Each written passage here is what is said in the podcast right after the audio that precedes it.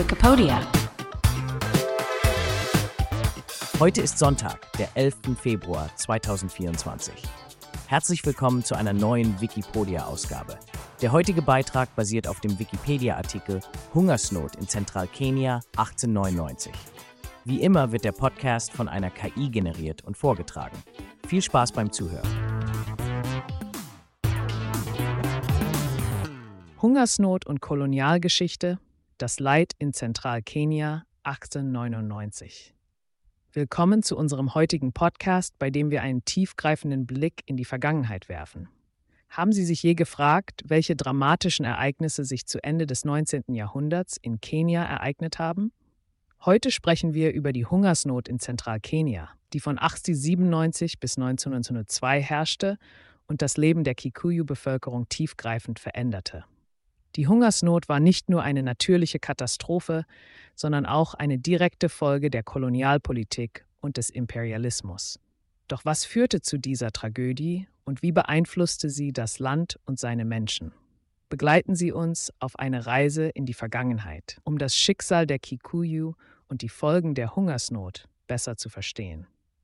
Zunächst, was waren die Ursachen dieser verheerenden Hungersnot? Es war ein Zusammenspiel verschiedener Faktoren. Unter ihnen waren Umweltfaktoren wie eine anhaltende Dürreperiode, die die Wasserversorgung und die landwirtschaftliche Produktion einschränkte.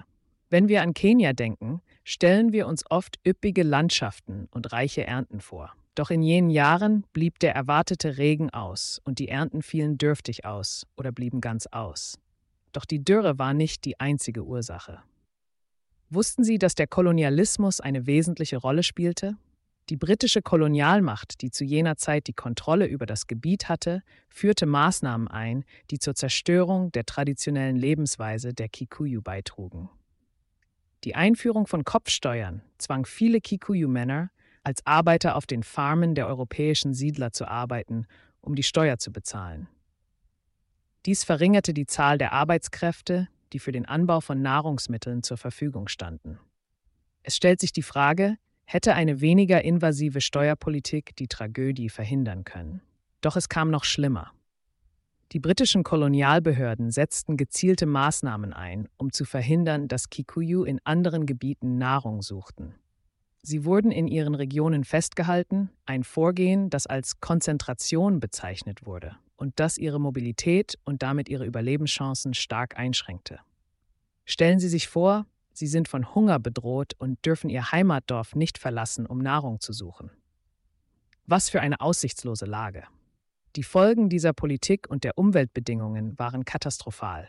Die Sterblichkeitsraten stiegen massiv an, Familien zerbrachen und ganzen Gemeinden wurde die Lebensgrundlage entzogen. Besonders betroffen waren Kinder und ältere Menschen, die am anfälligsten für die Auswirkungen von Nahrungsmangel sind. Können Sie sich die Verzweiflung der Eltern vorstellen, die ihren Kindern nicht genug zu essen geben konnten? Die Hungersnot hatte auch langfristige Auswirkungen auf das soziale Gefüge. Da die traditionellen Sicherheitsnetze der Familiengemeinschaften zerstört wurden, suchten viele Kikuyu nach neuen Möglichkeiten, um zu überleben. Es bildeten sich neue soziale Strukturen, wie Selbsthilfegruppen, die die Verteilung von Nahrung koordinierten. Doch die Resilienz und die Überlebensstrategien der Kikuyu während dieser schweren Zeit dürfen nicht übersehen werden. In solch schweren Zeiten erweist sich die menschliche Kreativität oft als überlebenswichtig. Wir dürfen auch die humanitären Reaktionen nicht vergessen.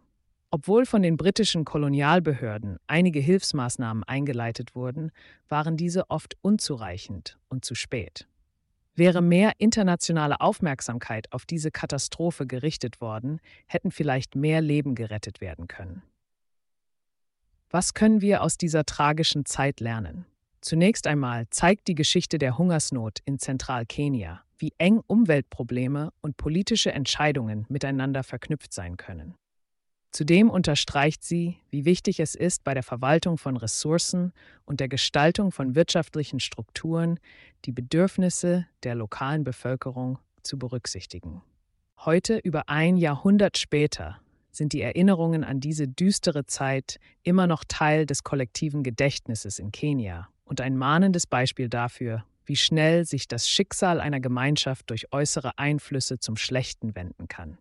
Die Lektionen, die wir daraus ziehen können, bleiben relevant, insbesondere in einer Welt, die zunehmend von Umweltkrisen und Ungleichheiten gezeichnet ist. Lassen Sie uns zum Abschluss noch einmal überlegen. Wie können wir sicherstellen, dass sich derartige Tragödien nicht wiederholen?